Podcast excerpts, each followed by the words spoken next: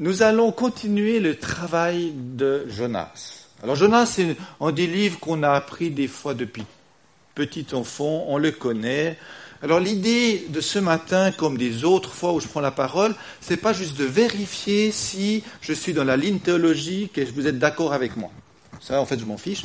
La question, c'est qu'est-ce que Dieu est en train de nous dire? À moi personnellement, à nous en tant que communauté. Et c'est vrai que des fois, c'est un peu décalé mon regard, mais c'est exprès pour sortir un peu de nos habitudes et réentendre Dieu avec des textes qu'on connaît par cœur. Voilà le défi euh, qui est pour moi ce matin, en continuant l'histoire de Jonas. Alors pour nous, pour se rappeler euh, de l'histoire de, de Jonas, de ce qu'on a travaillé dimanche passé, il y a trois choses. La première chose, c'est que ce prophète de l'Ancien Testament, c'est le seul qui a été appelé à parler à l'extérieur du territoire d'Israël, c'était choquant pour lui. Il n'en avait pas l'habitude. Il pensait que Dieu était que le Dieu des Israélites. Et voilà qu'il devait annoncer, deuxième message, une parole qui pourrait changer des ennemis à Ninive. Donc ça, c'était la, la, deuxième chose qui était confrontant pour Jonas, c'est comment Dieu peut être juste s'il bénit mon ennemi. S'il donne une chance à mon ennemi de s'en tirer. Et les Ninivites étaient la puissance économique, militaire qui pesait très lourdement dans la région. Et là, la question de fond était de comment on réagit avec ceux qui nous ont trahis, ceux qui nous ont fait du mal, ceux avec qui euh, leurs valeurs et leur manière de gérer les affaires nous ont exploités, nous ont volés. Comment accepter que Dieu leur donne quand même une chance? Et dans nos histoires de famille, dans nos histoires commerciales, dans nos histoires de voisinage, on n'a peut-être pas des ennemis comme les Ninivites pour Israël, mais on a des gens quand même, Seigneur, pourquoi tu continues de les bénir alors qu'ils m'ont fait tant de mal? Est-ce que Dieu peut rester juste s'il bénit mes ennemis? Puis la troisième chose qu'on a vue, c'est que quand on, désobéit à Dieu, il y a toujours une tempête qui est liée à la désobéissance. On n'a pas dit que toutes nos tempêtes sont le fruit de notre désobéissance, on a dit que quand je désobéis à Dieu, il y a une tempête qui est liée à cette désobéissance. Ça, c'est la mauvaise nouvelle. Puis la bonne nouvelle, c'est que Dieu utilise tout le matériel qu'il a sous la main pour nous bénir, y compris ces tempêtes issues de notre désobéissance. Parce que toute chose concourt au bien de ceux qui aiment Dieu. Voilà, on en était euh, dimanche passé. Alors on va continuer cette histoire de tempête. Et on va lire Jonas, les versets du chapitre 1, les versets 4 à 7. Donc nous sommes dans ce bateau qui part dans la Méditerranée, où Jonas s'éloigne de son appel premier, qui est Ninive. Et l'Éternel fit souffler sur la mer un vent impétueux, et il s'éleva sur la mer une si grande tempête que le bateau menaçait de faire naufrage. Les marins eurent peur. Ils implorèrent chacun leur Dieu. Ils jetèrent dans la mer les objets qui étaient sur le bateau afin de l'alléger. Jonas était descendu au fond du bateau, s'était couché et dormait profondément. Le capitaine s'approcha de lui et lui dit Pourquoi dors-tu? Lève-toi, fais appel à ton Dieu. Peut-être voudra-t-il penser à nous et nous ne mourrons pas. Puis ils se dirent l'un à l'autre Venez, tirons au sort pour savoir qui nous attire ce malheur. Ils tirèrent au sort et le sort tomba sur Jonas. Derrière le livre de Jonas, Dieu veut nous enseigner une autre question. C'est comment nous avons, comment nous regardons notre entourage? Quel regard avons-nous sur notre entourage? Comment nous le jugeons? Comment nous le respectons? Comment nous l'apprécions? Ce, Cet entourage non croyant, cet entourage qui ne partage pas nos valeurs ou notre foi. Quel rapport on a avec eux Et derrière, il y a cette idée que Dieu est un Dieu de toute l'humanité et dans sa grâce commune, il donne des bénédictions à tout le monde, même aux non-croyants. Et qu'il y a des choses de Dieu, même parmi les non-croyants qui nous entourent, qui nous dirigent, qui font la loi ou qui font le commerce. C'est ça l'idée derrière que Dieu veut passer à Jonas. C'est que je suis le Dieu de l'humanité qui a compassion de l'ensemble de l'humanité, pas seulement d'Israël. Alors pour faire un petit exercice pratique ce matin, je vais vous proposer de découvrir des gens non croyants. Ils ne sont pas de chez nous, ils sont au Népal, non, au Pakistan. C'est des Pakistanais, paysans de l'Himalaya, qui, quand les travaux des champs leur permettent, sont les porteurs des alpinistes qui vont au K2 ou dans ces hauts sommets. Ils s'appellent les Sherpas. Et notre fils, dans un des mandats professionnels qu'il avait, il a dû faire 100 km de trekking avec eux au mois de juin, aller 100 km retour pour aller dans le camp de base du, du K2, c'est la deuxième montagne plus haute du monde. Et puis il a vécu plusieurs jours de peine et de défis avec ces Sherpas. Alors moi, je vous invite à voir cette vidéo. Et votre travail, c'est discerner dans ces agriculteurs montagnards de l'Himalaya quels sont les caractères de Dieu qu'ils portent? C'est des musulmans.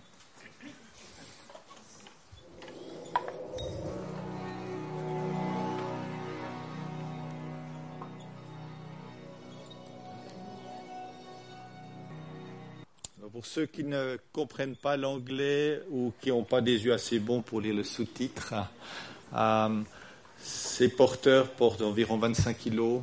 C'est des, paysans, comme je l'ai dit.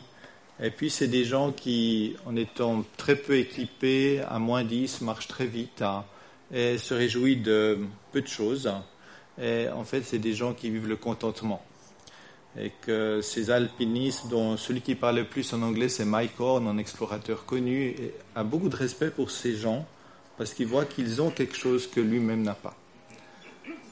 Alors quand on voit cela, quels sont les attributs de ces gens qu'on pourrait dire qu'il y a quelque chose de Dieu en eux?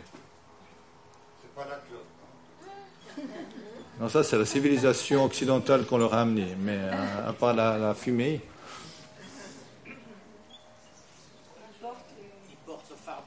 Il porte le fardeau des autres. Le service. Il désire qu'on réalise nos rêves. Enfin, ils, ils, font pour que d'autres puissent réussir leurs rêves. Ils ont un physique incroyable. Ah, ils ont du physique? Ouais. Ouais. Ils n'ont pas peur des défis? La joie intrinsèque. La joie? Là? L'humilité, hein? persévérance, courage, sont de l'amour. Ouais. L'esprit d'équipe. Voilà, l'esprit d'équipe. Ils risquent leur vie aussi. Ils risquent aussi leur vie. Il y a des avalanches, des choses un peu. Ouais, c'est un peu chaud. Et en fait, ils ont aussi un attribut que, que Paul, l'apôtre, nous enseigne c'est le contentement. Et c'est quelque chose dans une société de consommation qu'on perd.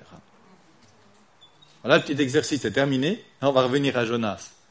Parce que Jonas, lui, était face à, d'autres non-croyants, en fait. C'était les marins. Le problème de Jonas, c'est qu'il ne voulait pas parler aux non-croyants de Ninive, puis il se retrouve sur un bateau à devoir parler avec d'autres non-croyants. Donc il a fui, mais en fait, il est quand même devant le public qu'il ne voulait pas être. Et, et ces non-croyants, c'est vrai qu'ils avaient un gros problème. Ils étaient dans la tempête. Ils avaient peur, pourtant c'était des marins aguerris. Et pendant ce temps, que fait Jonas?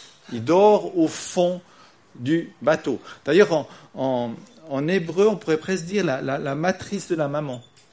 il fuit un peu dans une dépression comateuse, euh, euh, il fuit la réalité.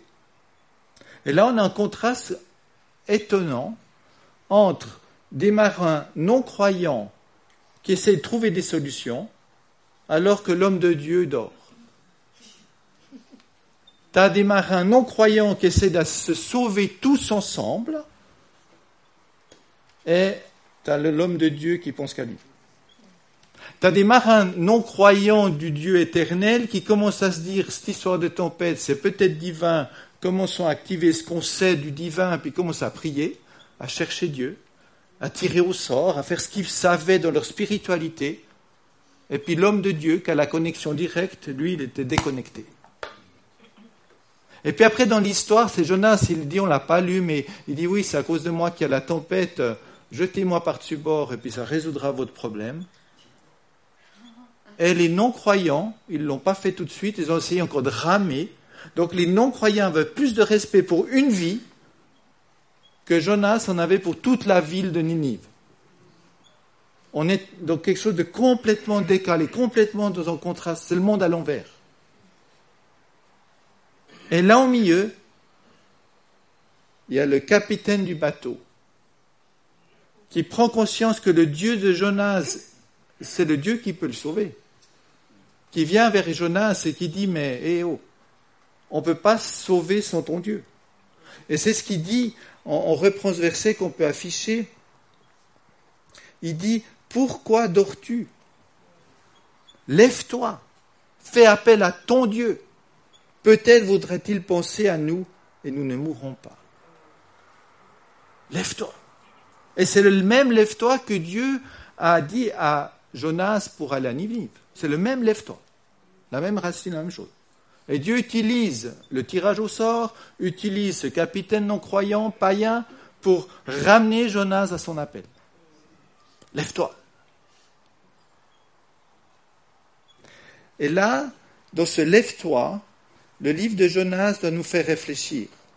Dans ce pourquoi dors-tu, lève-toi, il y a une parole prophétique de notre société par rapport à l'Église. Pourquoi tu dors? On est en péril. Et seul ton Dieu peut nous sauver. Lève-toi. Là, Dieu utilise des gens hors d'Israël pour rappeler à Israël sa mission. D'amener le ciel sur la terre, d'amener Dieu dans la réalité. Et là, il y a une confrontation dans ce lève-toi.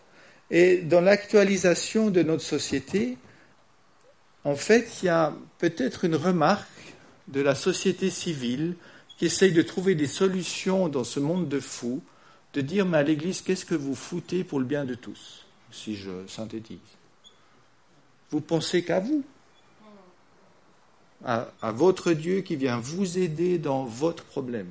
Mais que, fait, que sert l'Église pour la société?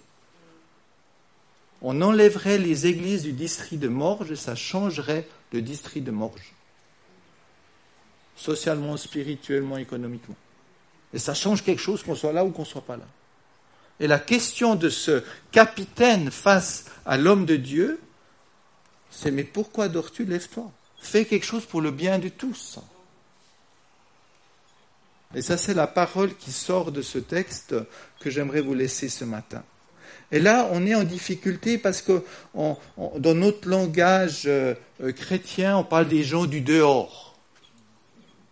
Comme si nous, on est dedans, puis il y a des gens du dehors, hein, parce qu'il y avait Israël et puis il y avait les autres nations. Puis on oublie qu'on fait partie de l'humanité. On fait partie du même bateau.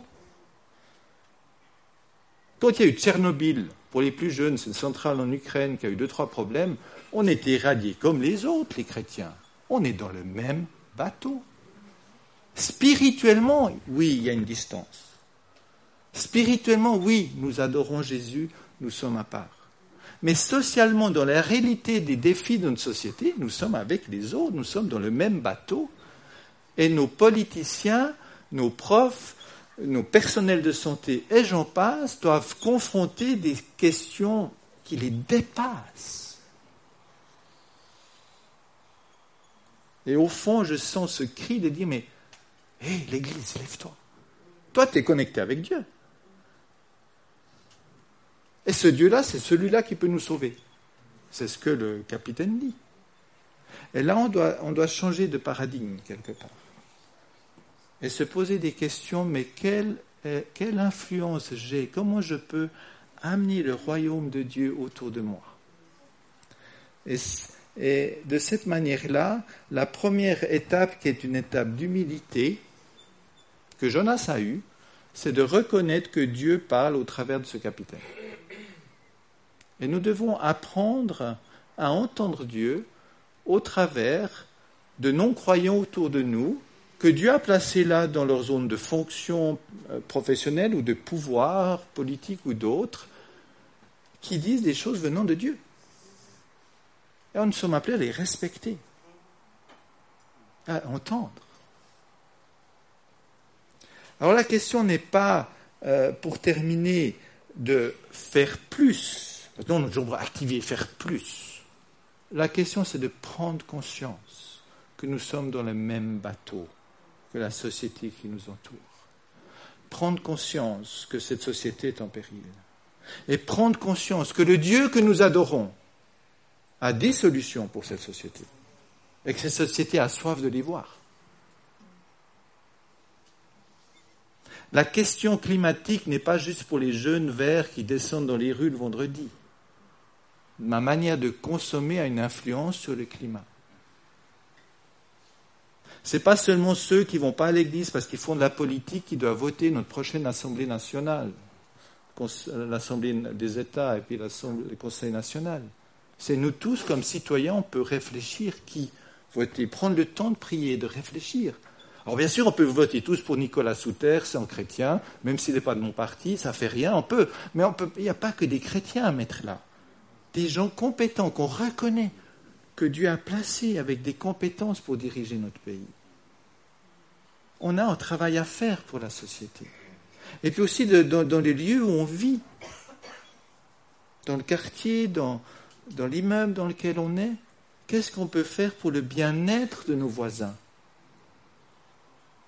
Pour qu'il y ait une atmosphère qui change sur le lieu de travail, même si j'y gagne rien. C'est une attitude d'amener le ciel sur terre.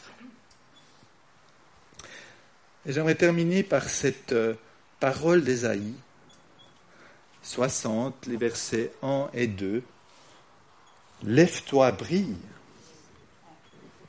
Lève-toi, brille car ta lumière arrive et la gloire de l'Éternel se lève sur toi. En tant que fils et fille de Dieu, on a la faveur de ce Dieu qui habite en nous. Certes, les ténèbres recouvrent la terre. Ce matin, on a fait une liste de différentes épreuves qui nous touchent aussi.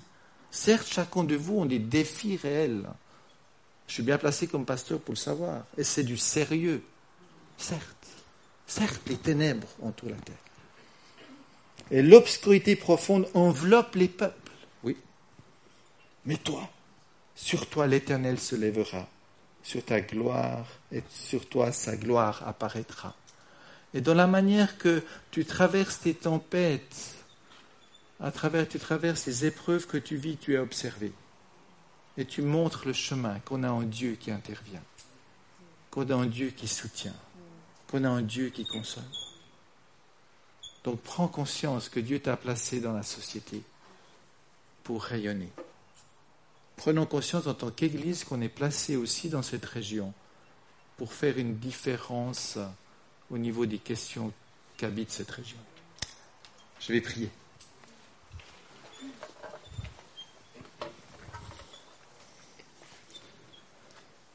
Eh bien, Seigneur, tu sais des fois pourquoi on dort. Tu connais les fuites qu'on a parce qu'on est dans la désespérance, parce qu'on est entouré de ces ténèbres et qu'on n'arrive plus à te voir, qu'on n'arrive plus à te faire confiance. On est dans cet esprit comateux comme était Jonas. Et ce matin, tu nous invites à te faire confiance. Tu nous invites à dire, mais ce qui est en toi, je veux le rayonner autour de toi. Tu nous invites à être influents dans cette société pour le bien de tous. Et je te prie, Seigneur, que ce lève-toi puisse avoir une réponse dans nos cœurs. Et que dans chacune des situations que tu connais aujourd'hui ici rassemblées, que, ce soit des situations heureuses ou défiantes, que nous puissions glorifier ton nom, être en signe d'espérance dans cette société. Amen.